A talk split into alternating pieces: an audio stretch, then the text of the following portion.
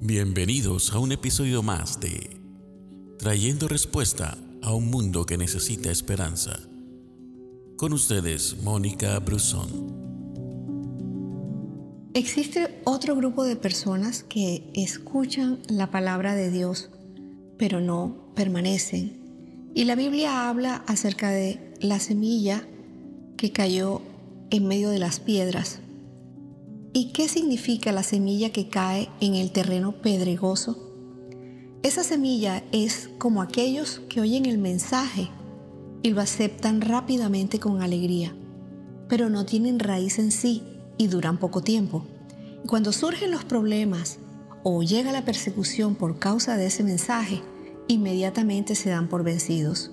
La Biblia lo relata claramente en Mateo 13, 20-21. Y estas son las personas emotivas. Son esos que se emocionan fácilmente con lo que oyen o con lo que ven. Si ven que alguien adelgaza, entonces ellos también quieren adelgazar. Ven una necesidad y enseguida se comprometen a ayudar. Aunque lo hacen, el propósito les dura poco porque lo hacen llevado por la emoción. Y no se trata de hacer las cosas por emoción, sino por convicción. Cuando Jesús le dijo a sus discípulos que iba a morir, Pedro le dijo, Señor, estoy dispuesto a ir a prisión contigo y aún a morir contigo. En el momento en que arrestan a Jesús, Pedro lo negó tres veces. Primero dijo una cosa, pero después hizo otra. Y así es la gente que se deja llevar por las emociones. Hoy sonríen, mañana están serios. Una semana leen la Biblia y la otra ni siquiera se acuerdan de ella. Un mes van a la iglesia, pero el otro mes no aparecen. El libro de Santiago dice en el capítulo 1, versículo 8, que el hombre de doble ánimo es inconstante en todos sus caminos.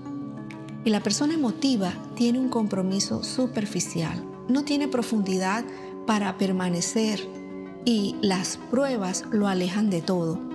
Y no todo el mundo mantiene su fe en las dificultades. Hay gente que no soporta la presión y con cualquier cosa se quieren ir. Los regañan y se quieren ir de la casa. A muchos nos ha pasado que siendo niños, cuando nuestros padres nos llamaban la atención, queríamos salir corriendo de casa. Les disgusta algo y ya no quieren volver a la iglesia. Les exigen trabajar un poco más y ya se quieren ir del trabajo.